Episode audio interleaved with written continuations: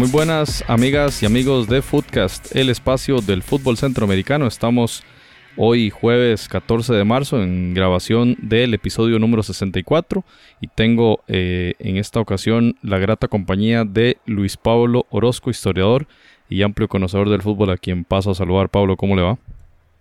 Eh, muy bien, y vos, eh, José, un placer como siempre estar aquí. Agradecemos mucho la la participación nuevamente de, Pablo, a quien ya, ya ha participado con nosotros en el espacio del fútbol centroamericano y a quien hemos invitado hoy cordialmente para hablar de un tema trascendental en, el fútbol de nuestra área y es que esta semana, el día de ayer 13 de marzo, cumplió 61 años uno de los jugadores más emblemáticos del fútbol regional y un, una leyenda prácticamente viviente del fútbol salvadoreño como lo es Jorge el Mágico González. Si te gusta la pelota, niño ponte en el YouTube, vídeo de un salvadoreño. Verás como enamorada a los ojos de una grada con filigranas de ensueño. Verás magia por la banda, hipnotismo en movimiento que no compró con dinero. Porque era igual de grande y su talento. En el salón de la fama, todos no entran con vaqueros.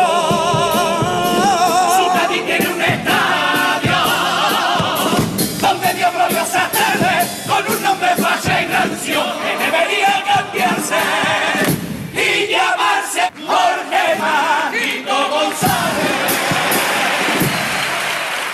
paso a mencionar algunos datos generales de este jugador. Eh, como decimos, leyenda. Jorge Alberto González Varillas nació en San Salvador el 13 de marzo de 1958.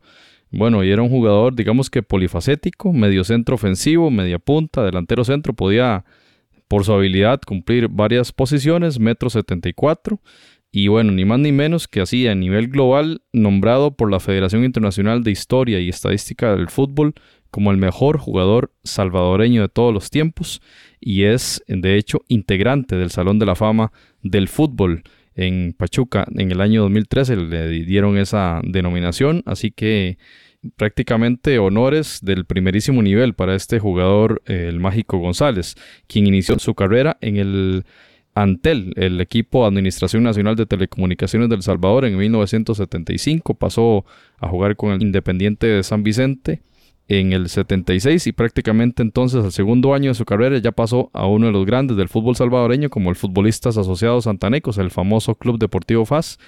En 1977 llegó al FAS, donde obtuvo dos campeonatos y donde fue también campeón de la Copa de Campeones de CONCACAF en el año 79, eliminando al Tigres en semifinales y ganándole a un equipo de Antillas holandesas en la final. Así que uno de los principales logros, ya antes de jugar el Mundial de España 82, el Jorge el Mágico González tenía a su haber tres títulos, dos locales y el máximo galardón internacional para ese equipo salvadoreño. Y antes de empezar a hablar del Mágico, eh, Pablo, dar otro dato fundamental en la carrera de del jugador Mágico González.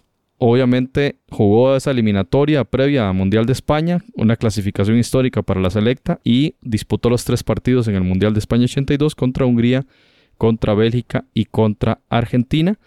Y bueno, el rendimiento que obtuvo allí el Mágico le dio eh, luz para que los clubes lo volvieran a ver y bueno, lo contrató finalmente el Cádiz FC, ¿verdad? Donde jugó desde 1982, anotó 30 goles en esa etapa, en esa primera etapa, ¿verdad? Porque pasó al, Real Valladolid en el 85, donde jugó prácticamente un año, hizo apenas dos goles allí y regresó de nuevo al, al Cádiz. Una segunda etapa también prolífica, cinco años más jugó allí, 126 partidos y 30 goles adicionales. Así que una carrera muy, muy importante en, España, ¿verdad? Según Transfer Market, revisábamos, le anotó dos goles al Madrid en el Bernabéu, en un 6 a 2 en octubre de 1983, así que anotó en el mítico Bernabéu. Le anotó también al Barcelona, jugando eh, tanto de local en el estadio Ramón de Carranza, ¿verdad? En el, en el estadio del Cádiz, como también anotó en el Camp Nou, en la casa del Barça, ¿verdad? Y asimismo anotó en ese año que estuvo con el Valladolid, le hizo un gol al Barça en el José Zorrilla, el estadio del Real Valladolid. Y también, para, para terminar esta reseña prolífica del Mágico González, le hizo tres goles al Atlético de Madrid. Ni más ni menos, ¿verdad? En el 91 regresa al FAS, ahí donde obtuvo dos títulos más para ese equipo de Santa Ana y se retira en el año 2000. Esos son los datos generales, eh, Pablo, de este maravilloso jugador y leyenda Jorge el Mágico González. Bueno, reiterar mi saludo. Eh, yo, bueno, yo quedo muy gratamente satisfecho con esa semblanza eh, y esos datos que vos has compartido. Reflejan la carrera de quien para mí, por lo menos para mí personalmente, es el futbolista centroamericano de la historia. Y habrán posiciones y habrá quienes obviamente tienen un criterio diferente. No obstante, desde el punto de vista técnico al menos, técnicamente, yo creo que no, no hay eh, en los anales de nuestro fútbol centroamericano un jugador como el Mágico González. Tanto así que, por ejemplo, Johan Cruyff, que lo vio jugar, Cruyff le dijo al técnico del Cádiz en, un momento, Mágico González es de los cinco mejores futbolistas extranjeros que ha venido a jugar España. Yo lo quiero en el Barcelona. Bueno, ya después vamos a contar por qué no llegó al Barcelona finalmente, pero el nivel, la categoría, cómo se le recuerda, las jugadas, los regates, en fin, son, son numerosas las anécdotas y, los y las impresiones que podemos compartir sobre el mágico. Podemos pasar horas hablando de él.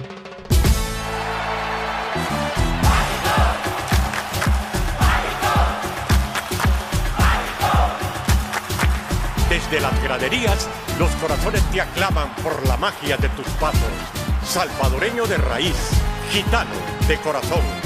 De El Salvador hiciste un gran estadio con la magia que tu nombre perpetuó. La patria azul y blanco espera el primer acto del humilde encantador que con un simple toquecito, como en los cuentos de hadas, saca su culebra macheteada, hace levitar el balón, las esperanzas y el gigante corazón de la noble afición. Desde el pulgarcito de América hasta la península ibérica, desde el coloso de Montserrat hasta en Santiago Bernabéu, paseaste tu gambeta. Una cosa que podríamos también para ir destacando es que el Mágico González es muy querido en Cádiz. Más allá de lo propiamente futbolístico que sin lugar a dudas eh, representó, es también una personalidad eh, aún recordada, no solo por quienes lo vieron jugar, sino que incluso por los más jóvenes, los niños, saben quién es el Mágico González, lo, lo tienen como uno de sus referentes y no, no, y qué bueno que podamos destinar este rato, ¿verdad? Para intercambiar anécdotas, eh, comentarios sobre esta figura. Bueno, y si así lo ven en el Cádiz, imaginémonos también en El Salvador, ¿verdad? Nos encantaría leer eh, reportes desde El Salvador, qué, qué opinión tienen y qué anécdotas podrían contar también del Mágico González, que por supuesto el mundo del fútbol se estremece y es muy curioso, Pablo, porque cada marzo, ¿verdad? Vemos las noticias, ¿verdad? A mediados de mes. Sí, claro. Que, que, cumple años el mágico, que cumple años el mágico. Y bueno, uno se pone a pensar, qué interesante, ¿verdad? Porque los otros jugadores parece que no cumpliesen años, ¿verdad? Pero entonces es como, como una, una cuestión muy llamativa, ¿verdad? Como que hay un amor muy especial para este, para este jugador. Y sin duda que, bueno, para la selecta, ¿verdad? Por supuesto que haber clasificado a, a este equipo al Mundial de, de España haber disputado esos tres juegos. Bueno, uno de ellos, ¿verdad? Bastante importante ahí contra Hungría. Que, que, bueno, en forma negativa, pero a pesar de ese encuentro negativo y del rendimiento de, del Salvador en ese mundial, la calidad individual del mágico para que una liga europea de primerísimo nivel volviese los ojos hacia, hacia este jugador. Quiere decir que, que más allá de los resultados de la selección salvadoreña, eh, el desempeño en la cancha, el tratamiento del balón y, cómo se movía y cómo hacía esos pases y esos regates famosísimos de los que también habla Maradona, ¿verdad? Fueron suficientes como para brincar y dar el salto al, fútbol de Europa. Tanto así que Maradona decía que si ellos intentaban hacer un regate del mágico, ahí quedaban tendidos, ¿verdad? Eh, Maradona ha reconocido, y, y así está, ¿verdad? Que un jugador técnicamente superior fue para él el mágico, ¿verdad? A quien lo une, por cierto, una amistad ya también de, de larga data. Eh, para que Maradona diga eso, estamos hablando de alguien muy grande. Alguien que, bueno, hay que ver los videos que están en YouTube para los más jóvenes, para la, gente que no lo vio jugar. Ahí están muchas de sus jugadas, sus regates, sus goles. Hay que ver el gol que le hace el Barcelona. Uno, uno de los goles que le hace el Barcelona, que todavía está ahí, ¿verdad? En la memoria gaditana. La gente no lo olvida. De igual manera, yo no sé si vos recordás también un gol que le hace al Racing de Santander, donde el hombre se quita tres jugadores, me parece, y enfrenta al portero y le pega de una manera tal que la bola se va así, como cucharada, como así como cuchareada, perdón, y cae directo y cae así directo al, a, la red, ¿verdad? tenía una técnica, una técnica exquisita, un manejo impresionante del balón, ¿verdad? Porque hasta, bueno, ya, ya lo usted lo dijo, Cruyff, ¿verdad? Palabras mayores en el mundo futbolístico y Diego Armando Maradona, uno de los considerados mejores jugadores de la historia. Cuando dicen que los gaditanos no nacen en Cádiz, allí donde nazcan eso les da igual. Sé de uno que en El Salvador quiso Dios que naciera. Mágico, un fenómeno. Sé de un loco que sigue tan loco que hasta su locura resulta genial. Tuve, tuve la suerte de jugar con él en un partido, en un partido que los españoles del Barcelona se iban a la Eurocopa de Francia y el Barcelona ya tenía firmado eh, partidos en Nueva York. Entonces me dijeron a mí que a quien quería para suplantar jugador por jugador de los que se iban a la selección española. Y yo lo elegí al mágico. que tiene los pies, su manera de ser su varita y su chistera.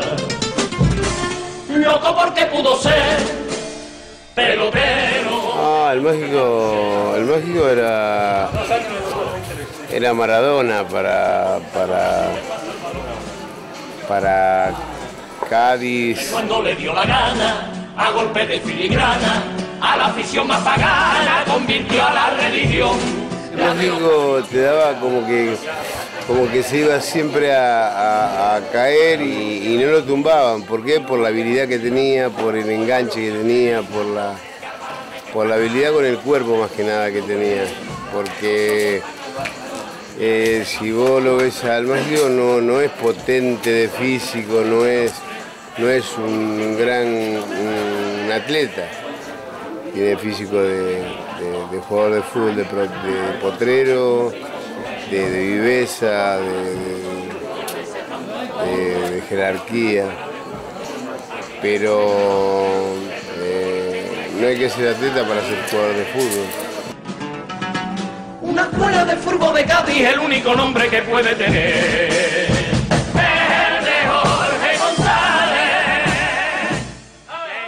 Para que dos figuras de ese nivel hablen bien de, de una figura centroamericana, por supuesto que estamos hablando, como dice usted, de uno de los mejores jugadores históricos de esta región.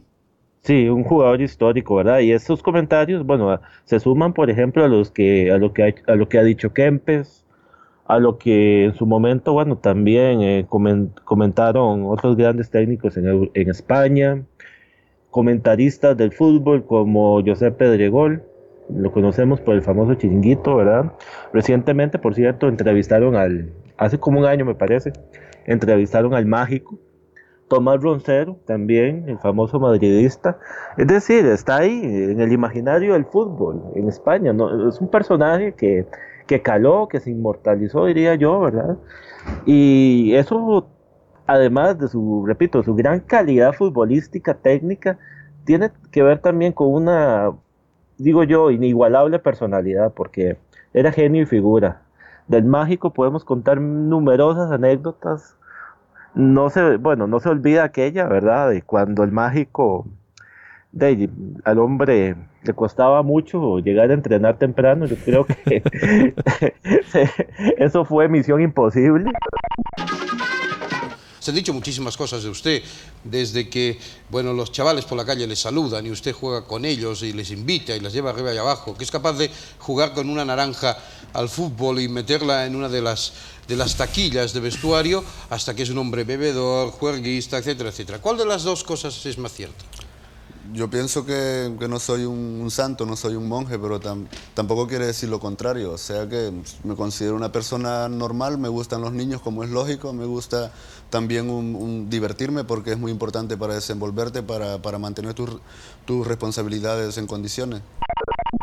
El mágico en, eh, esa época le regalaron un despertador del pato Donald, cuenta uno de sus técnicos, el bambino. El bambino Veira para ver si acaso, ¿verdad? El hombre cuadraba los entrenamientos a, a las 10 y el, y el mágico llegaba a las 11. No funcionó mucho el, hacía a las 2 y media. el- el despertador. no funcionó. Y entonces ya como una media extrema cuenta que contrató una, vamos a ver, un grupo, un grupo de música flamenca. Un despertador humano, digámoslo lo- así.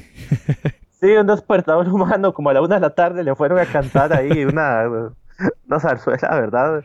Y ahí con esas palmas, ¿verdad? Eh, má- eh, mágico, despierta que te esperamos para entrenar. Y el hombre se levanta, ah, abre así suavemente la puerta y dice, bueno, y me desperté porque me gusta mucho la música.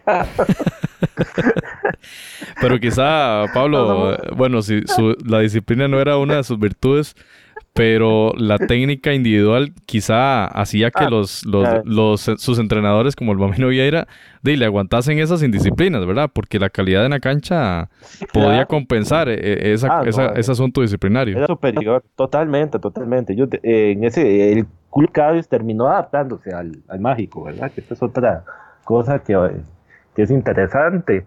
Eh, al, al mágico había que mantenerlo bien mentalmente, es decir, feliz, porque el mágico siempre reconoció que para él el fútbol nunca fue un trabajo.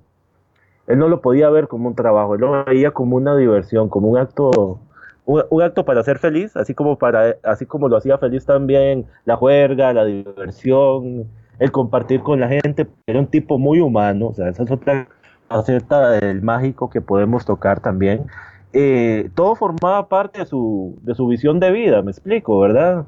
Uno no puede ver el fútbol fuera de esa, de esa forma de pensar que tenía él, de ese modo de vida. Y evidentemente, bueno, para lo que son los parámetros de la disciplina, de la profesionalización del fútbol que se vino a acentuar posteriormente con mucho, eh, con, mucho énfasis, no, no encaja el- ese tipo de personaje como el mágico. A eso No Pablo, por ejemplo, si, si- uno analiza el mágico desde los lentes y la mirada de 2019, eh, un jugador de estos no, no duraría una semana en un club, ¿verdad? Por el tema de, de, de faltar entrenamientos y demás. Pero qué interesante, quizá antes de pasar a, a la siguiente anécdota, Pablo, eh, claro. analizar un poquito cómo estos jugadores que viven con pasión el deporte como tal, ¿verdad? Porque él, un salvadoreño Cierto, que correcto. brinca a- al otro lado del charco, a, a uno de los campeonatos más importantes del, del Orbe, anotándole al Madrid, anotándole al Barça, al Atlético, y que Cierto. realmente el énfasis de él es disfrutar del juego, porque ahora eso es impensable en el fútbol de hoy. Sí, hay- bueno, ya, ya eso lo trataba incluso eh, el finado Eduardo Galeano. En- yo, lo- recuerdo en Fútbol a Sol y Sombra, cuando él comentaba de ese proceso de esclavos millonarios, aludiendo a los futbolistas profesionales de, ese, calibre, ¿verdad? De, la profesionalización, de esos con mega contratos, de todas esas cláusulas, en fin. Nosotros tenemos, por ejemplo, yo en mi caso, ¿verdad? Cristiano Ronaldo representa mucho esa figura, ¿verdad? Del superdeportista en el fútbol. Ese, ese prototipo no va con el mágico, ¿verdad? Por eso es que el mágico acaba siendo tan anecdótico y tan, tan particular. Diametralmente Y- opuesta a una figura como la del mágico, que más bien, y, y continuando con las anécdotas que usted decía, bueno, se levantaba muy tarde porque probablemente se acostaba muy temprano. Pero muy temprano quiero decir en la, Exacto. en la- en la mañana. Entonces, esos son, actos impensables para el fútbol de hoy. Pero Ah. eh, ¿qué- quiere decir que en la cancha yo me divierto y yo voy a compensar todo lo que, todo lo que eh, no hice en entrenamiento. Pero eso sí, denme chance de ir a divertirme y de conversar y de compartir con la gente. Correcto. Es interesantísimo porque cuentan que una vez el mágico estuvo cerca de 27 días sin entrenar y cuando volvió lo pusieron y, gol. e hizo tres goles. o sea, técnicamente quienes lo, lo vieron y muchos de, de, las grandes personalidades del fútbol de aquella época lo consideran el, el mejor técnicamente o uno de los mejores. Mágico, a usted se le ha atacado mucho porque vive bien, bebe refresco, se lo pasa bien en las noches de Cádiz, en las noches andaluzas, pero al final, ¿qué le van a decir? Porque ha jugado muy bien también. No, en verdad este, pueden decirme algo y con mucha razón ya que me costó mucho aclimatarme, que acostumbrarme a, al horario, pero no, a veces a veces, yo qué sé, salía a las 10, 11 de la noche, me veía la gente. A veces se pasa un poquitito normal, normal. Yo sabía lo que estaba haciendo, en la cancha rendía y no me preocupaba eso. Lo único que sí me preocupaba era que de vez en cuando llegaba un minutito, dos minutitos tarde a los entrenos, pero ya fin de temporada ya eso lo mejoré y gracias a Dios. Pablo, eh, para comentar un poquito de lo que usted mencionaba sobre la las características de solidaridad y las características humanas que, tenía Jorge González, tal vez eh, contar alguna de, esas anécdotas, ¿verdad? Del por qué, del por qué se, se dice esto del mágico, ¿verdad? La amabilidad y, las, y, el, y el tema de las obras sociales que él realizaba. Tal vez un poquito andar en esta parte para conocer esa otra faceta del mágico. Sí, ¿qué podemos compartir de él desde el punto de vista ya de su faceta más altruista? Se decía, por ejemplo, que cuando al mágico le compraba, le regalaban una sueta nueva o camisas, eh, qué sé yo, de marca y esas cosas, quien se, lo, quien se lo regalaba al mágico a los dos días veía algún indigente o alguna persona muy humilde con ese regalo, con esa camisa, con ese suéter, por ejemplo. Y se recuerdan también, bueno, de su gran amistad y sensibilidad hacia los niños.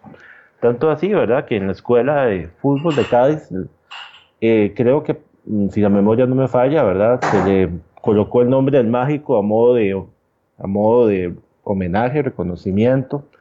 Hay un, eh, hay un personaje también en Cádiz que en aquella época era un niño, ya hoy en día es un, señor, un adulto, un señor eh, de muy bajita estatura, y fue una de las personas que más lo ayudó en términos de autoestima, de poderse incorporar, a, digamos, a un ámbito que lo motivara. Y bueno, eso fue parte, ¿verdad? De esa faceta humana. La gente lo recuerda como alguien muy sensible, amigo de gitanos, por cierto. Sabemos que los gitanos son una población muy discriminada en Europa, ¿cierto? Excluidos. Exacto. Y los gitanos lo querían mucho él estuvo por ahí, en ese contexto, en ese, con esa población. Una muy interesante faceta, Pablo, que agradecemos que traiga colación. Y voy a mencionar algunas frases del Mágico González que publicó el diario AS hace un año, cuando hacían una nota justamente sobre qué, sobre el cumpleaños del Mágico, ¿verdad? Porque parece que hay un interés muy, muy grande cuando el Mágico cumple años.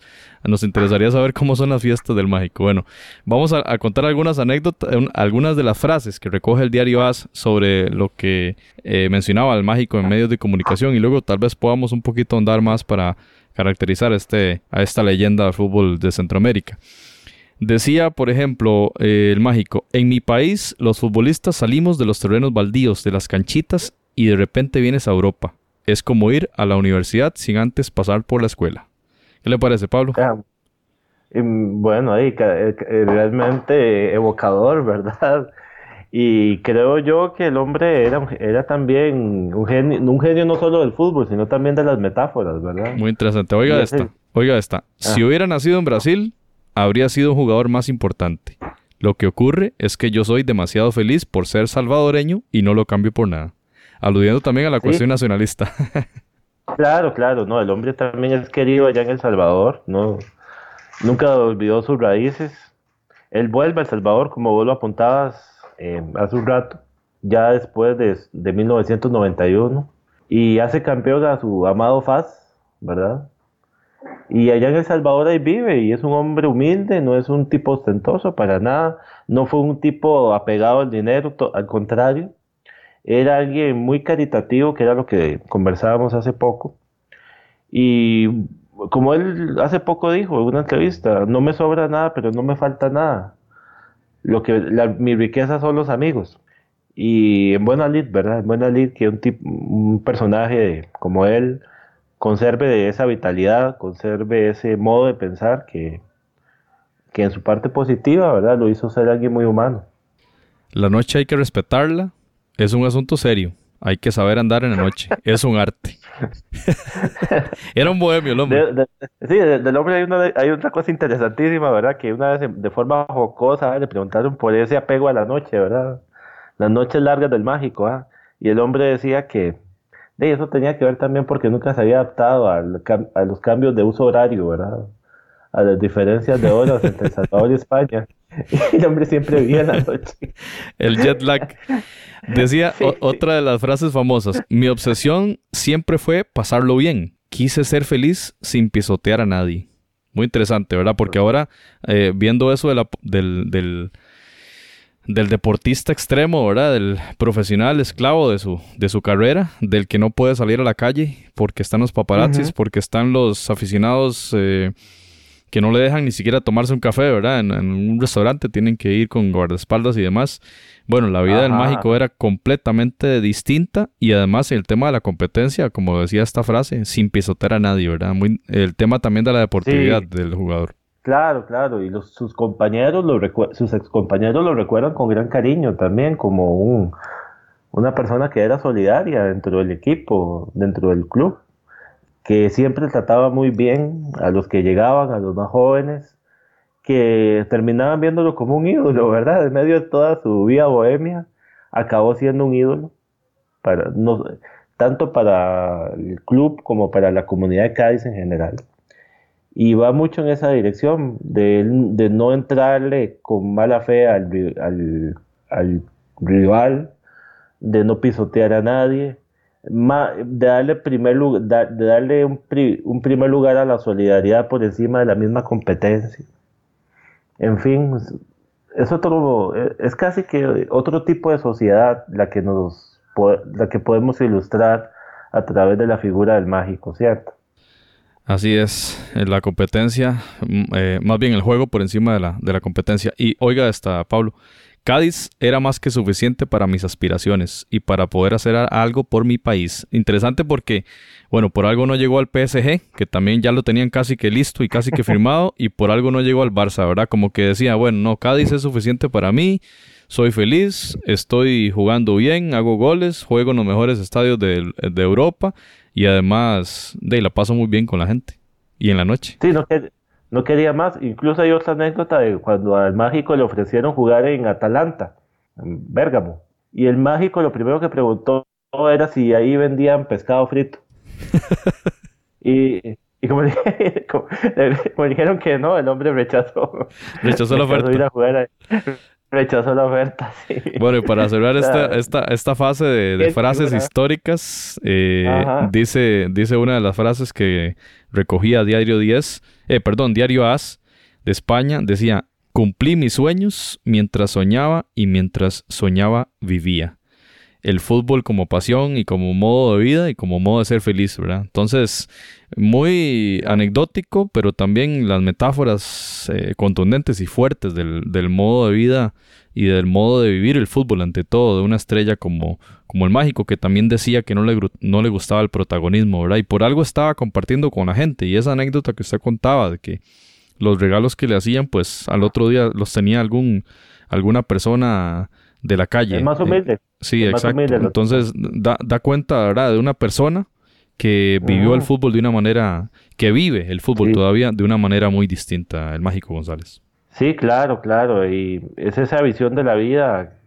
de privilegiar al, el compartir, el ser feliz, pero el ser feliz no desde el punto de vista egoísta, sino a través del de la sonrisa de los otros también.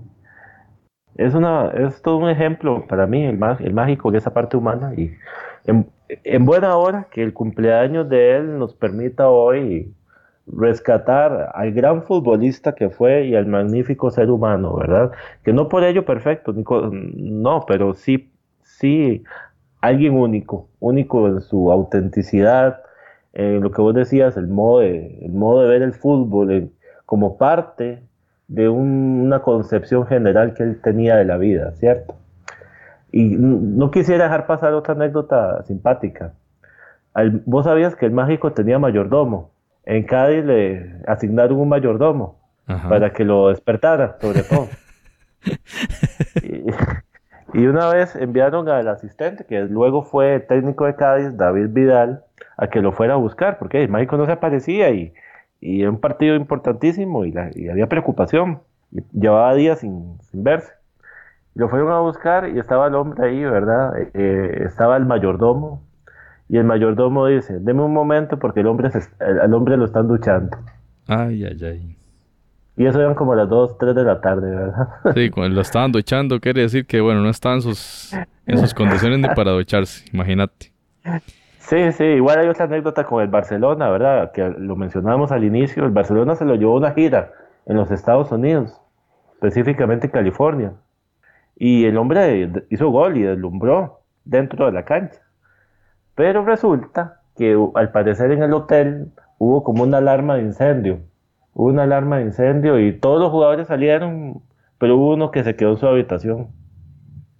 Y ese que se, y ese fue el mágico que estaba, que estaba con una chica en ese momento. Y no, no salió. Bueno, eh, muy anecdótico.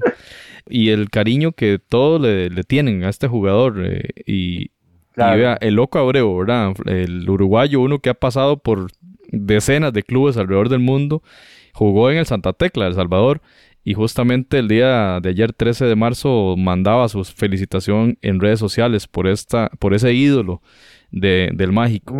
Eh, lo recordamos también eh, en aquel programa de ESPN, Simplemente Fútbol. Kike Wolf a cada rato, a cada rato hablaba del mágico. Y también hablando de la Liga de España, en su cuenta de Twitter, eh, anunciaba tan especial y mágico como el Cádiz. Feliz cumpleaños, Mágico González, lo decía la cuenta oficial de Twitter de, del Campeonato Español, la cuenta La Liga. Y lo decía también, por supuesto, el Fútbol Club Cádiz. Hoy celebramos el cumpleaños de Jorge Mágico González. Van por 61 años de magia y los que quedan. Felicidades, Mágico. Imagínese, Pablo, que le digan eso a uno, ¿verdad? 30 años después de que se fue del club. 30 años después. Para que vos veas los quilates. Eso es para que nos demos cuenta de la magnitud del futbolista y el ser humano, ¿verdad? Y valga, destacar también eh, una nota, un especial que le hizo Martín Einstein claro, ESPN. Claro. Es, es, hermoso, es hermoso. Yo, yo, yo, yo invito a que ojalá el público lo, lo vea, está en YouTube. Es una nota bellísima, ¿verdad? Él va a los barrios más humildes de Cádiz, a San Salvador, y logra hablar con la gente. Y, y es que no puedes encontrar al mágico en otro lugar que no sea con la gente. Sea, tenés que buscarlo ahí. Eh, echó raíces con los humildes, con la gente que vivió el fútbol de una manera, con una manera así, a flor de piel, desde la humildad, de esos niños que jugaban, bueno, que nosotros llamamos aquí mejengas, así, en medio de los sueños de las calles, así se tejió la vida del mágico y, y creo yo que él vivirá ahí pasarán, pasarán, no sé, años, décadas, el tiempo, el tiempo es relativo. Una leyenda, ¿verdad? Una leyenda porque, porque todo eso que estamos mencionando, el amor que le tienen 30 años después de que se retiró del club, y imaginamos el mismo sentimiento que hay en San Salvador, en Santa Ana, donde, donde jugó para el FAS, y en todos, los, en todos los estadios donde estuvo en la, en la, liga, en la liga salvadoreña. Y qué interesante ver esta figura humana, ¿verdad? Porque eso, como decíamos anteriormente, es algo ya ajeno al fútbol moderno, ¿verdad? Al fútbol eh, profesionalizado, donde el resultado es lo que prima, donde la camiseta, de yo me la cambio en función del salario que, que me ofrezcan en otro lugar y todas las aspiraciones que quizá y las ofertas jugosas que llegaron hasta el apartamento de, del mágico en Cádiz, pues él no la aceptaba porque quizá ahí se sentía muy cómodo, como ya él mismo lo había dicho, y para qué cambiar de, eh, el lugar tan cómodo y tan bonito donde estaba compartiendo con la gente y además que le pagaban por jugar fútbol, ¿verdad? Porque la aspiración era esa, ser feliz, simplemente esa era la, lo que resume esta vida de, del mágico en estos 61 años. Así que, Pablo, muy agradecido por contar con usted para, para hablar de, de esta, de esta leyenda como lo es el mágico. Tal vez una, una reflexión de cierre sobre este tema para pasar al siguiente tema, Pablo. De que ojalá podamos ver el fútbol más allá del, del juego de la pelota, ¿verdad? El fútbol nos em, revela como seres humanos nos permite ver biografías, nos permite ver historias de vida, conocer al sujeto, ese, ese personaje que está detrás de, detrás de la pelota. Y un bonito ejemplo es justamente rescatando a un, para mí un ídolo centroamericano, que es Jorge el Mágico González, que por cierto el estadio La Flor Blanca ya no se llama así, es el Estadio Nacional Jorge Mágico González, y hay una puerta, me parece, una de las puertas principales del estadio de Cádiz que lleva el nombre de él, del mágico. El mágico seguirá, seguirá por ahí, ¿verdad? Se lo toparán en la calle, la gente humilde allá en El Salvador, y el mágico se tomará su café o, o más, bueno, su cervecita, su cervecita, hay que decirlo. Sí, sí, sí, compartirá ahí su velada con la gente y, y él siempre se, y él estará siempre cerca de, de los de los humildes, de, los, de las clases populares y en buena hora que podemos rescatar a ese personaje hoy. Y hay que tener eh, en cuenta al mágico cada vez que hablemos del fútbol como ese espectáculo y negocio. Hay una muestra aquí en el mágico de que el fútbol es más que eso y, y cómo se trasladó hasta Europa y traspasó fronteras y no solo las fronteras, las nacionalidades, sino también las amistades que generó y, y la lealtad, ¿verdad? Por un equipo al que amó y que le siguen amando 30 años después. Hay que pensemos en el mágico cuando al fútbol se le critique injustamente como una disciplina de casi que esclavizante por un negocio, porque eh, bueno, el negocio lo convirtieron así los directivos. En realidad de la disciplina está ahí y la jugamos en la calle desde niños, eh, cuando poníamos piedras para hacer la, famosa mejenga, ¿verdad? El partido, la, no sé cómo le dicen en otros países, pero eh, es, esa pasión que, que uno vivió en, las canchas, en, Colombia, en, los, en Colombia le dice picado. Los picados, la pachanga, creo que le dicen en otros lados también. Y esa pachanga, ese picado, esa mejenguita, este, que uno vivió, él la sigue viviendo con pasión y la vivió con pasión como profesional, ¿verdad? Y que creo yo que eso sí lo seguimos viviendo los aficionados, más allá de las camisetas, y por eso la gente pasa discutiendo sobre las camisetas y a veces dice, mira, ¿para qué te peleas sobre eso si los mismos jugadores son amigos entre ellos sin importar las rivalidades, ¿verdad? Entonces veamos en el mágico un, reflejo de, de, ese amor purísimo por el, por el fútbol. El hombre todavía se echa sus mejengas allá. Dicen que en las playas y, bueno, en las, en las, calles. Bueno, más bien agradecerte a vos, ¿verdad? Por el que abrieras este espacio y, y más bien eso me parece a mí que es un aporte riquísimo en términos de, de lo que es hablar de fútbol. Muchas gracias, José. Footcast, el espacio del fútbol centroamericano. Antes de cerrar el episodio, quiero conversar sobre, sobre fútbol y hablar del CAI, del Club Atlético Independiente. Eh, desgraciadamente ya cerró la participación centroamericana, fue eliminado esta noche, perdió 3-0 frente al Sporting Kansas City después de haber ganado 2-1 en casa. La serie pues queda en negativo y el CAI eh, regresa entonces eliminado a casa, lo cual significa la mm, eh, absoluta eliminación de clubes centroamericanos, no habrá participación en semifinales.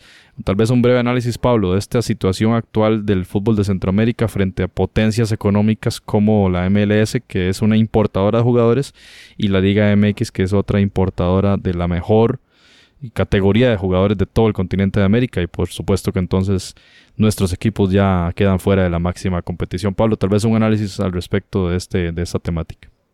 Sí, es una pena, cierto. Ahora, lo que, bueno, lo que pasó hoy no desmerita lo más mínimo el gran, el gran trabajo que hizo el equipo independiente. Para mí fue la gran revelación, fue la sorpresa para, para muchos. Es para mí evidencia de cómo el fútbol panameño va evolucionando. Evoluciona con una rapidez vertiginosa. En Panamá ya, ya tenemos que comenzar a verlo como un país donde el fútbol es una realidad y con una, gran, una gran expectativa de seguir creciendo.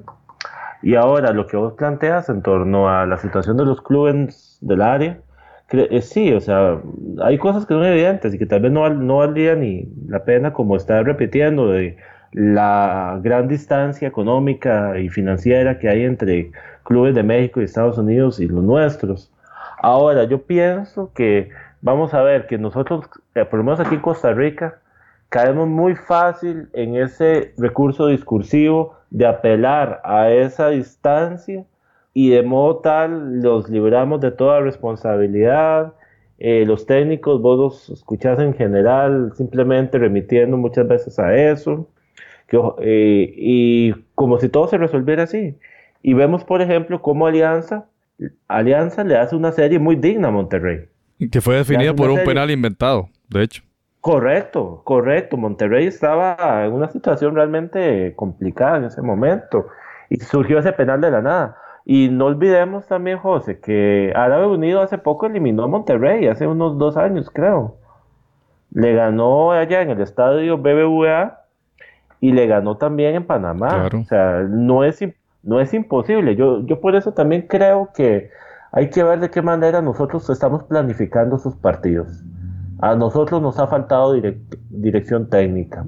Desde, es mi punto de vista. Sí, lo mencionábamos la vez anterior. Eh, con, para mí, Medford, por ejemplo, fue el culpable de esa goleada, poniendo a, un delantero de, lateral izquierdo. Que sí, que le funcionó, que le funcionó en, en la Liga Costarricense, pues sí. Pero Arellano no es un lateral izquierdo, y ahí vino el primer gol a los 50 segundos. Este, igual con eh, Walter Centeno poniendo a, un contención jugando de central y a un lateral derecho jugando de central. Por supuesto que viene la planadora de Tigres y, te arrolla.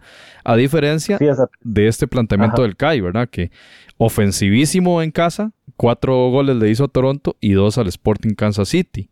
Y jugó bien de visita. Hoy hasta el minuto 75 logró sostener el resultado. Creo yo que sí, el, el DT panameño, bueno, el DT venezolano del, del CAI parece que sí logró reducir esa distancia y esa disparidad, esa asimetría entre los cuadros a partir de un planteamiento estratégico en la cancha. Claro, por ejemplo, Saprisa, o sea, uno explica, uno puede explicar la eliminación de Saprisa en gran medida debido a una ausencia de un sistema defensivo sólido. Vos vas a enfrentar a Tigres con el arsenal que tiene y no puedes pretender colocar a un volante de contención que además no, nunca se destacó por ser un extraordinario marcador a tener que cerrar la entrada de Edu Vargas o de Ener Valencia, ¿me explico? De Quiñones. O sea, hay errores, hay errores a priori, desde el punto de vista del planteamiento del juego. Claro. A Zaprisa le faltó lectura defensiva de ese partido. Y en el caso del Herediano, yo en Heredia he venido a, bueno, aparte del modo predecible como Medford ideó el juego de Herediano, siento que a Heredia le cuesta mucho de visita. Y eso viene de hace rato. Salvo la final pasada y lo que fue el campeonato último, yo a Herediano lo noto muy débil de visita. Lo veo que Heredia es una cosa cuando juega en casa, por lo menos a nivel del área, y otra cosa es cuando juega de visita. Incluso aquí en el campeonato nacional pierde partidos muy extraños de visita. Me parece que es un equipo que tiene ese problema. Yo, yo, lo, veo, yo lo veo como algo algo de, desde el punto de vista ya más, más general, ¿verdad?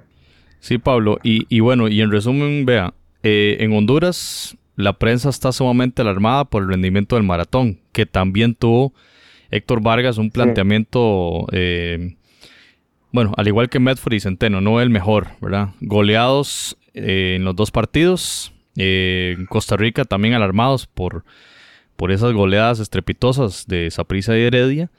Y por el contrario, un buen papel de la alianza que fue eliminado por una injusticia arbitral, porque ese partido tenía que ir a penales, es un excelente rendimiento defensivo del equipo salvadoreño allá en Monterrey y por otro lado el CAI, que fue el, equipo del campeonato, el equipo del torneo, el mejor equipo centroamericano, si se quiere, ¿verdad? Con una participación destacadísima del portero Guerra, especialmente en esos juegos de, visita, bueno, a pesar de la goleada 3 a 0, realmente evitó un montón de goles más.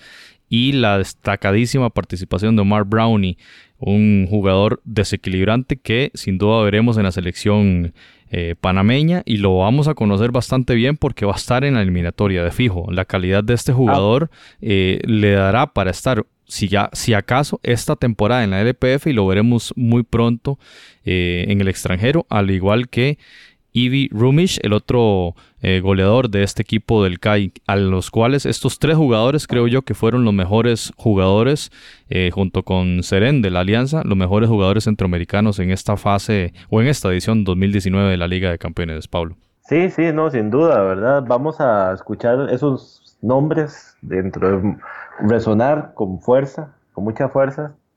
Panamá tiene un potencial inmenso. yo sinceramente el fútbol panameño lo, lo, estoy empezando a seguir, me gusta, veo que han madurado. Esta experiencia del Mundial pasado es para mí, bueno, una escuela.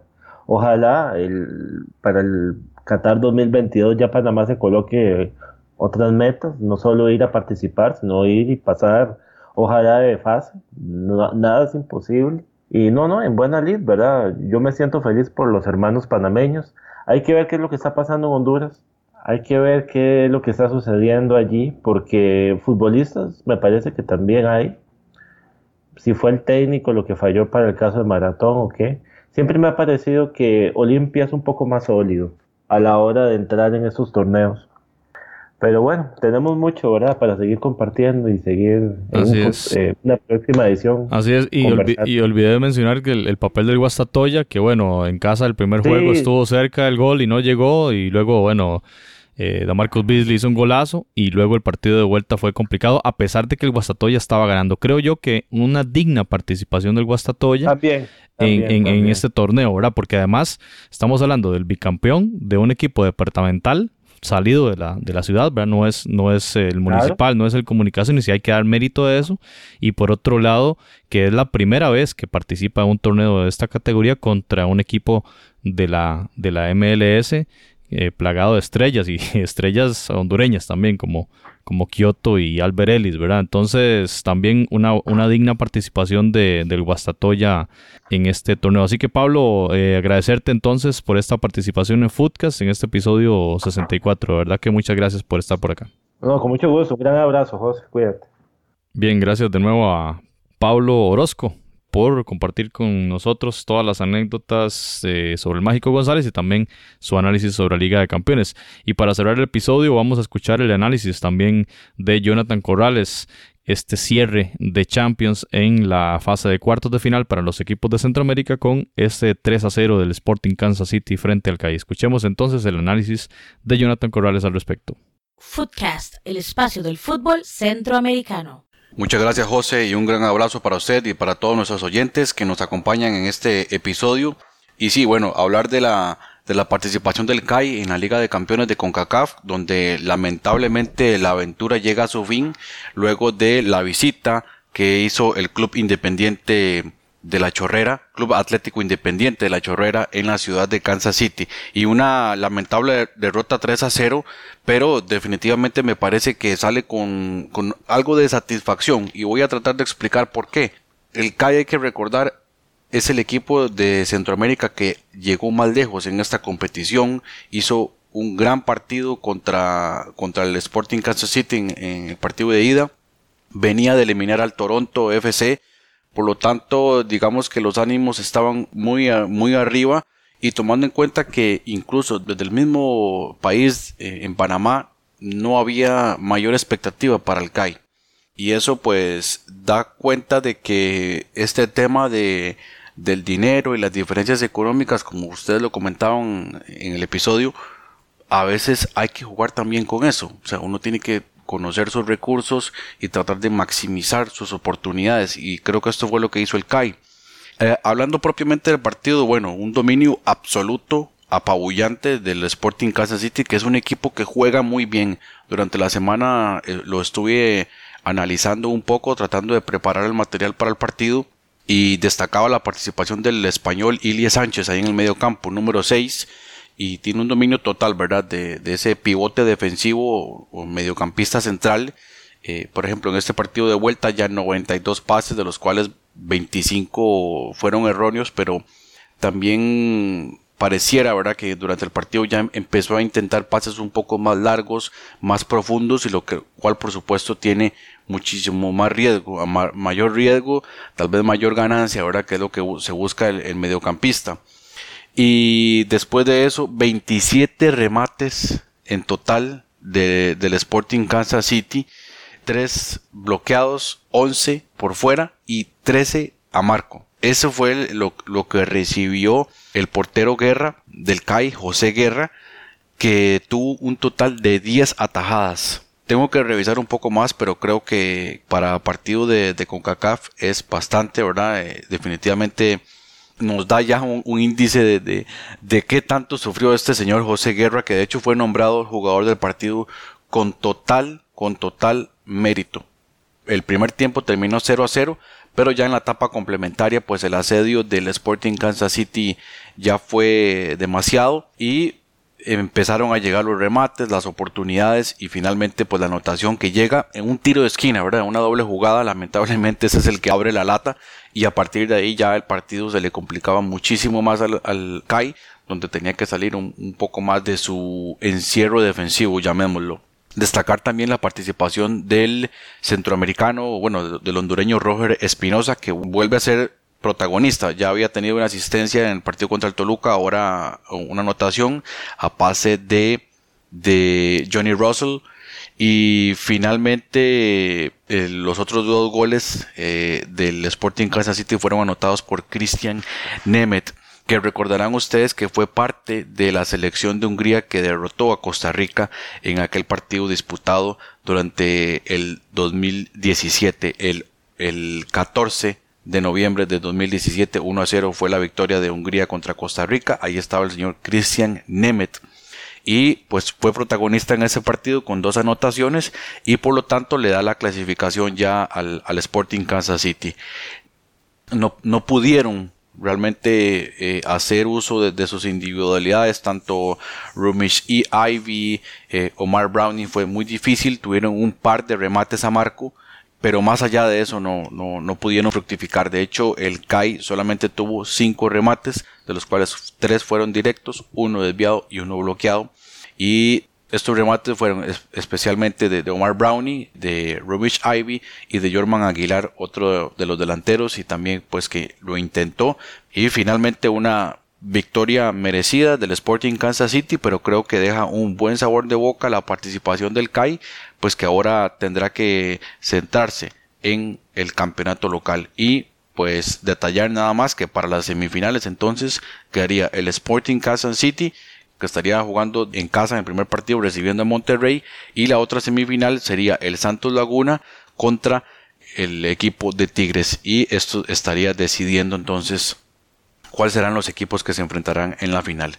Este es el detalle entonces de lo que ocurrió en el partido entre Kansas City y el CAI y el reporte de la Liga de Campeones de CONCACAF. Muy bien, muchas gracias Jonathan por ese, ese análisis, así como compartimos esa situación del CAI y bueno, mejores, mejores éxitos para el futuro y sobre todo para el fútbol de Panamá, ¿verdad? En, general, que como lo dice Pablo y como lo hemos venido repitiendo Jonathan en mi persona, pues se nota un avance aceleradísimo de, esta, de este país y el fútbol de este país, tanto en masculino como en femenino.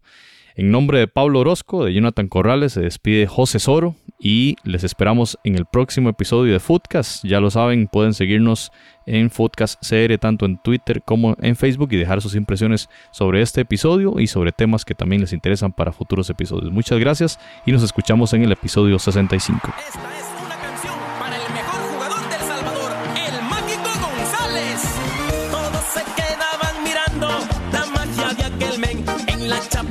Un gol en un santiamén.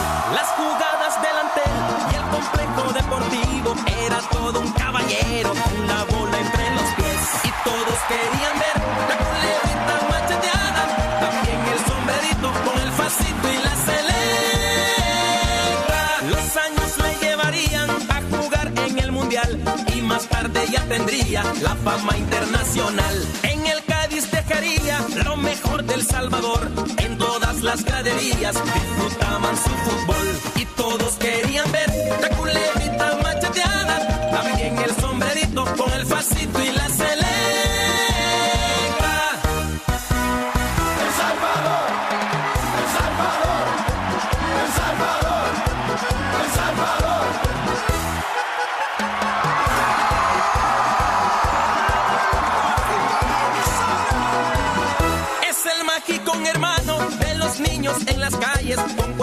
Lata vacía se gastaba un buen mascón. A los pobres de la patria y humildes de corazón, Jorge el Mágico González les ha dado su fútbol y todos querían ver la culebrita macheteada, también el sombrerito con el facito y la celeta.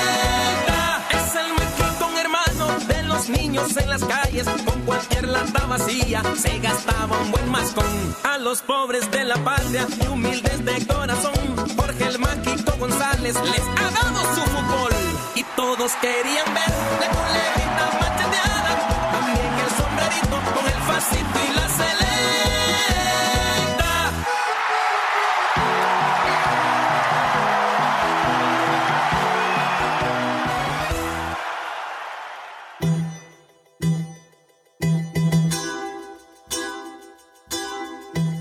Usted puede escuchar otros episodios en foodcast.org.